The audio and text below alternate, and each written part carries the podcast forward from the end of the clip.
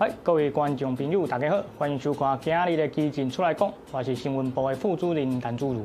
啊，今日呢要来给大家讨论一个问题啦吼，就是讲这几天呢，国民党一些资深媒体人赵少康，他忽然哦在脸书上丢了一个议题，说，哎呀，美军撤出了阿富汗，要小心台湾会不会也跟阿富汗一样？哦，这么耸动的一个议题，当然引起大家的讨论。但是呢，我要在这给大家报告，吼，赵少康这绝对是无知识个无卫心。为什么呢？因为他完全比错对象了。台湾不会是一下一个阿富汗，但是谁比较像阿富汗？嘿，聪明的观众朋友，您一定都知样。第二是当年的国民党才完完全全是现在的阿富汗政府的写照。别安怎讲呢？哦，首先，美军在阿富汗撑了二十年，那也扶持了当地的这个民主的政府。可是这二十年来，给资源、给军队、给武器，结果一旦说要撤出，瞬间兵败如山倒，被塔利班打假的。那当年的国民党，哇，不得了，也是美国在后面给资源、给武器，还提供训练，好，甚至在外交上也在罩着国民党政府。可是国民党政府就是有本事，在短短的四年之内，把整个中国大陆全部都丢掉。哦啊，你看那个林彪的第四野战军，从东北一路打到华南，还打到了广西去。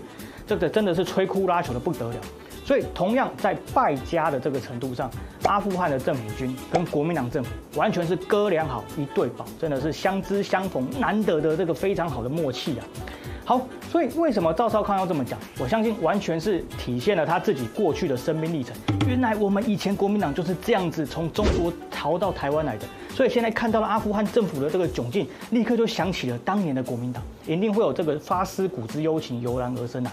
可是呢，赵少康他这个放毒的部分，我们还是要跟大家来做一个解读一下。好，安怎讲呢？因为赵少康他就是刻意的想要把台湾变成是说，哎呀，会不会我们台湾人也会跟阿富汗人一样被抛弃？我给大家报告，绝对没。为下面呢？因为台湾的战略价值跟阿富汗的战略价值是完全不一样的。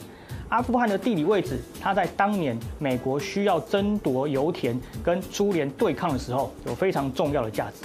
可是现在，美国在它的国内自己就可以开采页岩油新的技术，而且它现在的敌人也不是苏联的，所以阿富汗的地理位置相对来说就没有那么重要。可是现在美国的主要对手是谁？猛掉就是中国。那你要怎么去围堵中国？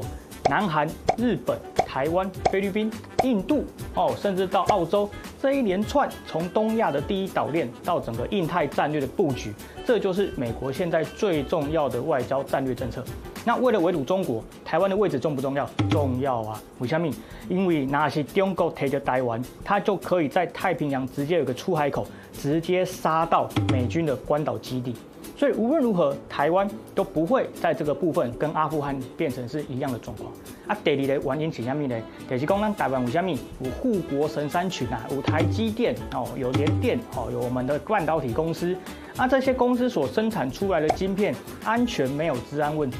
而且立场上又是跟美国的自由民主价值是一致的，所以我们有晶片又有地缘位置，这个两个因素加起来，那就不会是美国要放弃台湾的原因。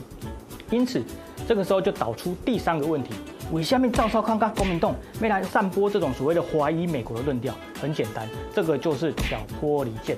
一旦台湾觉得说，哎呀，美国会不会丢掉我们？然后就觉得不要跟美国继续来往，保持距离的话，哎，大家想一想，那台湾要跟谁去靠比较近？哇，是不是左边是中国，右边是美国？啊，你有一个跟你共同自由民主价值的美国，你不去来往，啊，你跑去跟一个会打压西藏、新疆、吐蕃，还有蒙古跟香港的中国政府去来往，啊，你头壳刚进熊啊，我是干嘛怪怪对不？所以呢，在这个地方哦，我们这一集就是要跟大家来做一个非常简单的概念的澄清。当国民党或赵少康这些人一直在散播说，哎呀，美国可能会放弃台湾的时候，他们没有说的是，他们想要让台湾孤立出来，然后呢，渐渐的去投入到中国的怀抱。那一旦进入到了中国的怀抱，会有什么下场？那这个是非常让人家哦会觉得说很担忧的。OK，今天就是今天的这个激进出来讲的这个节目内容。我是陈子瑜，下一次呢，我们网路再会。